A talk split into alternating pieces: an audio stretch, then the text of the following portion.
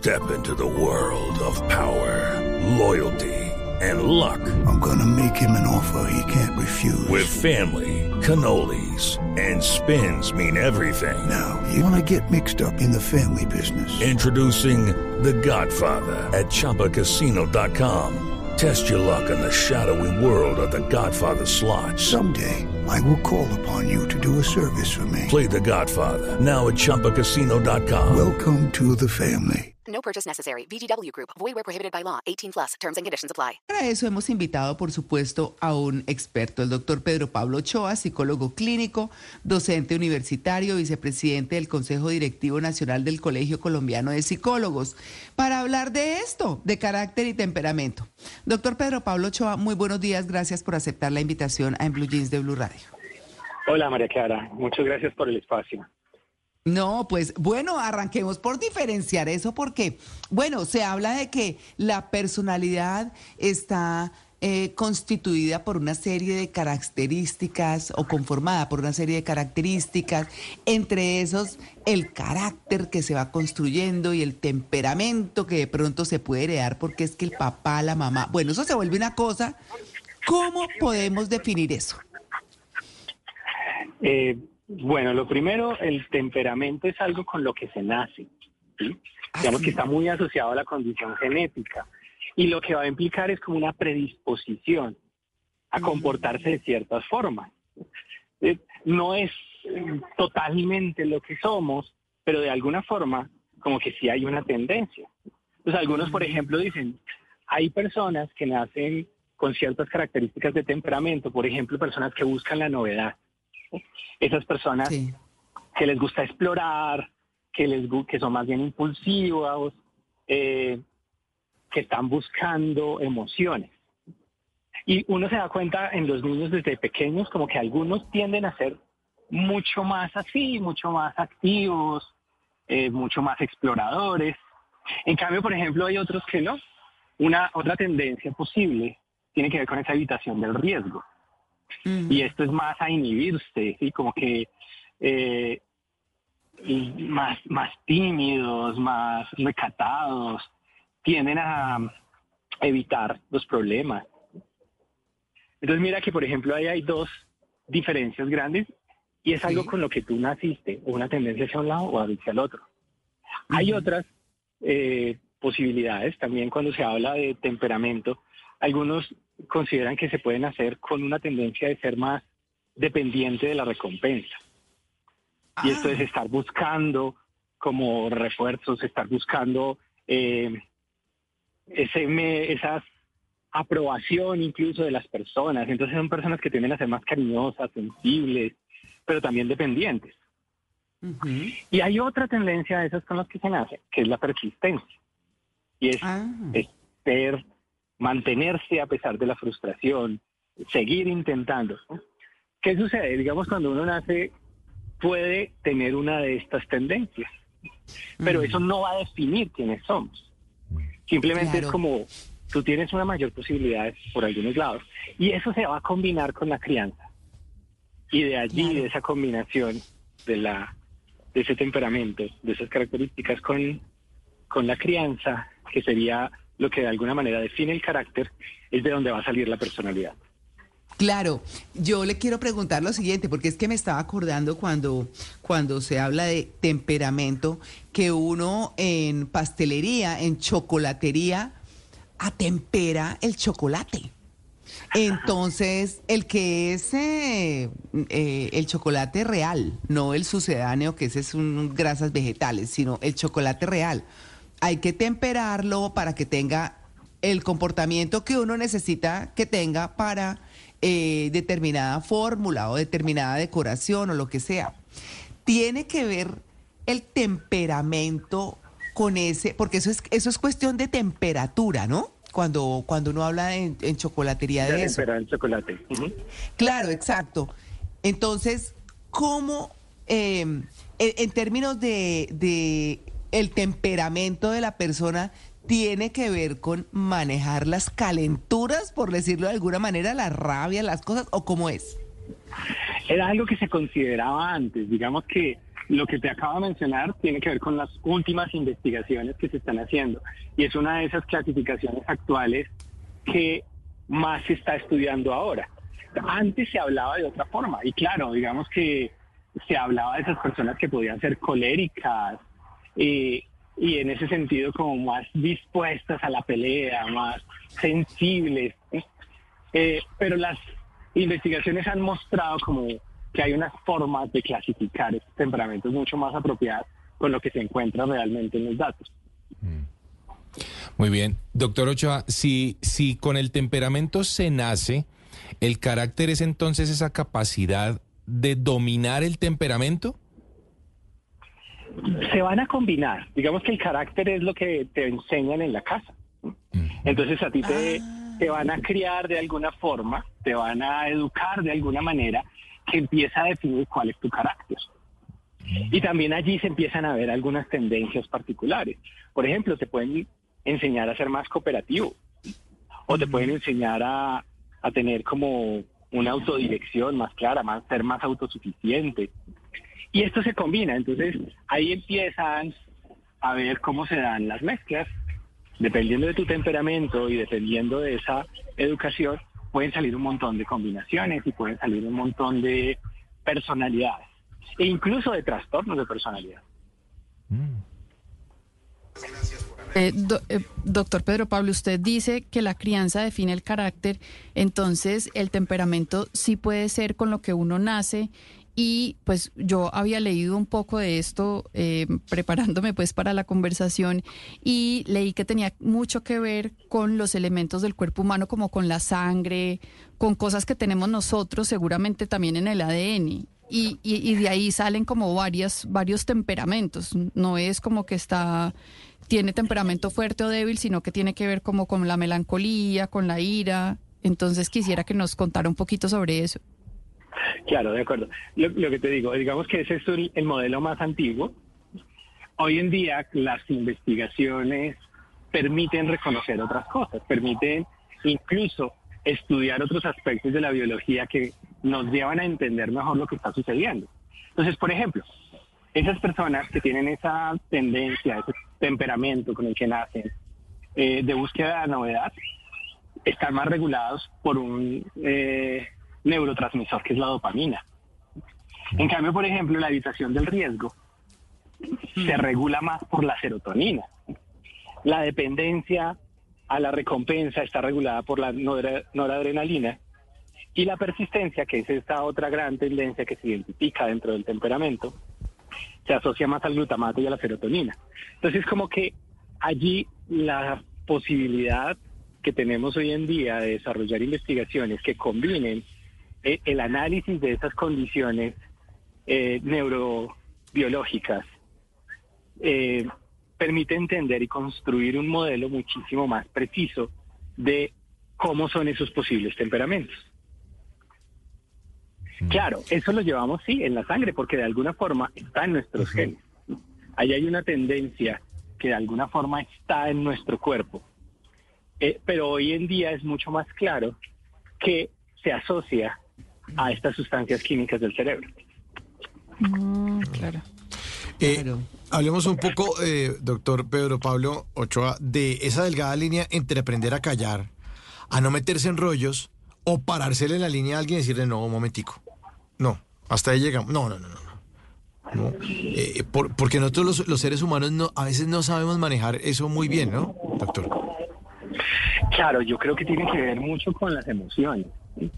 Eh, mira que ahí hay una cuestión bastante contradictoria. Las emociones son súper importantes. Las emociones nos han permitido sobrevivir como especie. Eh, pero vivimos en una sociedad que de alguna manera nos dice una cosa absurda y es como que no deberíamos tener ciertas emociones. Y escuchamos repetidamente que nos dicen, no, no sienta rabia, no se sienta triste, se tiene que hacer algo para controlar esas emociones, lo cual no es posible nosotros podemos decidir qué hacemos con las emociones, y es muy diferente. Pero ¿qué pasa con eso? Por ejemplo, con la rabia, que es una emoción tan importante, pero a la vez como tan satanizada. Nos están diciendo, no, es que uno no debería sentir rabia. No es cierto, la rabia es importante porque la rabia nos va a ayudar con una tarea fundamental y es poner límites. Pues la rabia es una emoción que nos activa, nos ha ayudado históricamente, digamos, en la historia evolutiva del ser humano, a defendernos. Entonces, nos permite decir, hasta aquí, usted de ahí no se pase. Pero no aprendemos qué hay que hacer con ella. Entonces, como nos están repitiendo constantemente que no sintamos rabia, no... Y que somos mal en geniados. Y que somos mal Exacto. geniados. Sí. Sí, y que eso es malo. Entonces no Sí. entramos en contacto con esa emoción y no identificamos qué es lo que está pasando. Y la rabia es como una señal, nos está Lucky Land Casino asking people what's the weirdest place you've gotten lucky? Lucky? In line at the deli, I guess? Aha, in my dentist's office. More than once, actually. Do I have to say? Yes, you do. In the car before my kids' PTA meeting. Really? Yes. Excuse me, what's the weirdest place you've gotten lucky? I never win and tell. Well, there you have it. You can get lucky anywhere playing at LuckyLandSlots.com. Play for free right now. Are you feeling lucky? No purchase necessary. Void where prohibited by law. 18 plus. Terms and conditions apply. See website for details. Diciendo, oiga, aquí está pasando algo, alguien está sobrepasando un límite, usted tiene que poner un freno. Y entonces lo que tenemos que hacer es aprender. Identificamos la rabia y aprendemos a, de una manera asertiva ponerle el freno a la persona.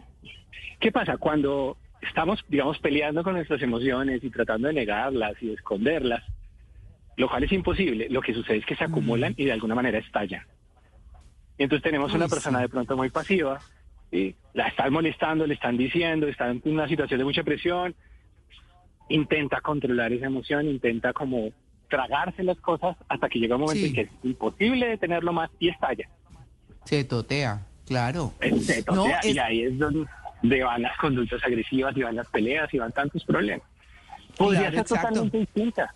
Podría ser, yo siento rabia, me doy cuenta, identifico por qué estoy molesto, qué es lo que está sucediendo aquí, cuál es el límite que se está sobrepasando, y hablar.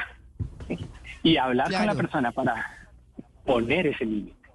Claro, entonces, entonces en este punto aclaremos, aclaremos los dos conceptos. Eh, Porque tengo oyentes que me dicen, bueno, pero entonces al fin qué? Carácter, eh, temperamento, usted dice que se nace, que se hereda, que eso depende, depende también un poco de como la tendencia de la persona. Eh, el carácter se enseña en la casa. Sí. ¿Cómo los podemos diferenciar para que quede totalmente claro? Lo que sucede es que no es tan sencillo porque finalmente esto se combina. O sea, piensa, por ejemplo, Sí. tú puedes haber nacido con una predisposición a ser un excelente deportista. Entonces puedes tener unas piernas largas, unos pulmones amplios, un corazón así grande, como con todas las condiciones para ser un excelente atleta. Pero en tu casa nunca hiciste ejercicio, nunca saliste. Entonces eso no se pudo potenciar. Ajá, ya. Esa combinación es súper importante. Por el otro lado, tú puedes nacer con, una con, con ciertas características que tal vez no sean las óptimas. Entonces, por ejemplo, para ser un atleta, de pronto eres muy bajita, tienes piernas corticas, eh, como que tus pulmones son pequeños, no logran oxigenar suficiente aire, y te metes y entrenas y entrenas y entrenas, seguramente mejorarás, pero eso no va a permitir que tengas como el máximo potencial. Lo mismo sucede aquí. Tú naces con una tendencia, que es el temperamento, pero hay unas condiciones ambientales, entonces está tu casa y en tu casa también te enseñan algo, que es el carácter. Y esas dos cosas se van a combinar. Claro, es posible que ciertas condiciones de temperamento se combinen con ciertas condiciones de carácter moldeadas por esa educación de la familia para que tú te vuelvas una persona muy confiable, por ejemplo, muy fiable, o no, o que más Sí. bien, por ejemplo, seas precavido o que seas explosivo. Hmm. Eh, incluso puede haber ciertas combinaciones que te lleven a los trastornos, a una situación que ya se podría considerar patológica. claro. Eh, doctor Ochoa, aunque, aunque a uno en la casa le enseñen sobre el carácter, pues no quiere decir necesariamente que le enseñen bien sobre el carácter. Puede ser que haya malas prácticas en, esa, en ese proceso de educación o de formación. ¿Ha- ¿Habrá alguna, alguna actividad, algún proceso educativo que sea formativo del carácter? Voy a poner un ejemplo, las artes marciales. Por ejemplo, me, me parece que, forjan el carácter para dominar ese temperamento y hacer que, por ejemplo, esa rabia de la que hablábamos hace un rato, pues no desemboque en violencia. Por, por decir un ejemplo. ¿Hay, ¿Hay otros procesos educativos eh, que podamos eh, pensar en ellos si de repente en nuestra casa mm, observamos que no hay una buena formación del carácter? Bueno, lo primero es aclarar como que no es que haya un buen carácter y un mal carácter. ¿sí? De hecho, por ejemplo, una persona eh, puede, si miramos uno de esos aspectos del carácter que es la trascendencia, una persona con que fue educada con una tendencia hacia la trascendencia, es esa persona que se puede sentir parte del universo, ser eh, espiritual, humilde, mientras que una persona con baja tendencia a la, a la trascendencia es una persona más pragmática y materialista. ¿Una de estas dos cosas es buena o mala? No. Simplemente son tendencias y dependiendo de esas tendencias, pues las personas se habrán desenvolver. Creo que no debemos confundir eso con las emociones. Independientemente de esas características de temperamento o de esas características de carácter, uno puede aprender a relacionarse de forma apropiada con las emociones. Uno puede aprender a identificarlas, expresarlas y que resulten de utilidad en la vida cotidiana. Y eso no importa ni cuáles fueron tus eh, tendencias de temperamento con la que naciste, no importa totalmente cuáles son esas características de carácter, es algo que tú vas aprendiendo. Claro, eh, me pregunta un oyente y me dice, bueno, entonces, ¿qué es carácter fuerte y qué es temperamento fuerte? Ok, esto es algo más eh, sacado del sentido común. En psicología no se habla de temperamento fuerte o débil o de carácter fuerte o débil. Es como uno de esos muchos conceptos que tiene una definición muy precisa, muy técnica en psicología y que son tomados en el sentido común y modificados, que vienen por supuesto como de una historia de cómo se pensaba anteriormente, pero no es que exista temperamento fuerte o carácter fuerte o débil. Lo que se identifica es hay algunas tendencias particulares que nos permiten reconocer cómo es es, o cómo son esas características de personalidad de un individuo. Ya. Bueno, pues, pues ahí está. Yo, em, digamos que uno va recibiendo como información de, de los oyentes, ¿no? Entonces, cuando uno habla de, de, por ejemplo, me mandan aquí unos significados carácter, manera de ser o de reaccionar de las personas, pero tiene también otro que dice manera de ser de las personas tenaces e impulsivas en sus reacciones. Yo no estaría tan de acuerdo con eso, no sé. Eh, y la tercera, vocación, aptitud particular para un oficio o arte. Eso es su carácter.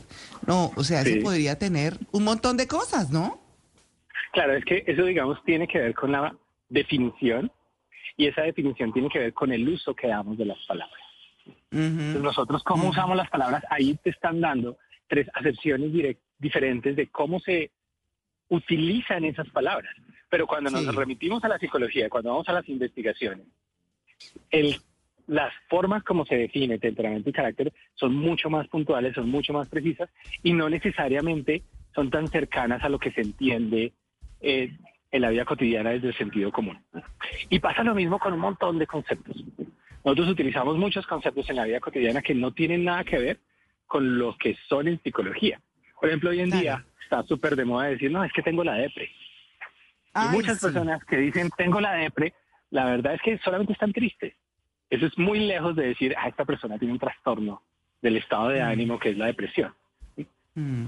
Entonces, claro, esos conceptos que utilizamos en la vida cotidiana eh, pueden ser muy distintos a los que se utilizan en la investigación psicológica. Claro, porque son etimológicos. Sí, son etimológicos.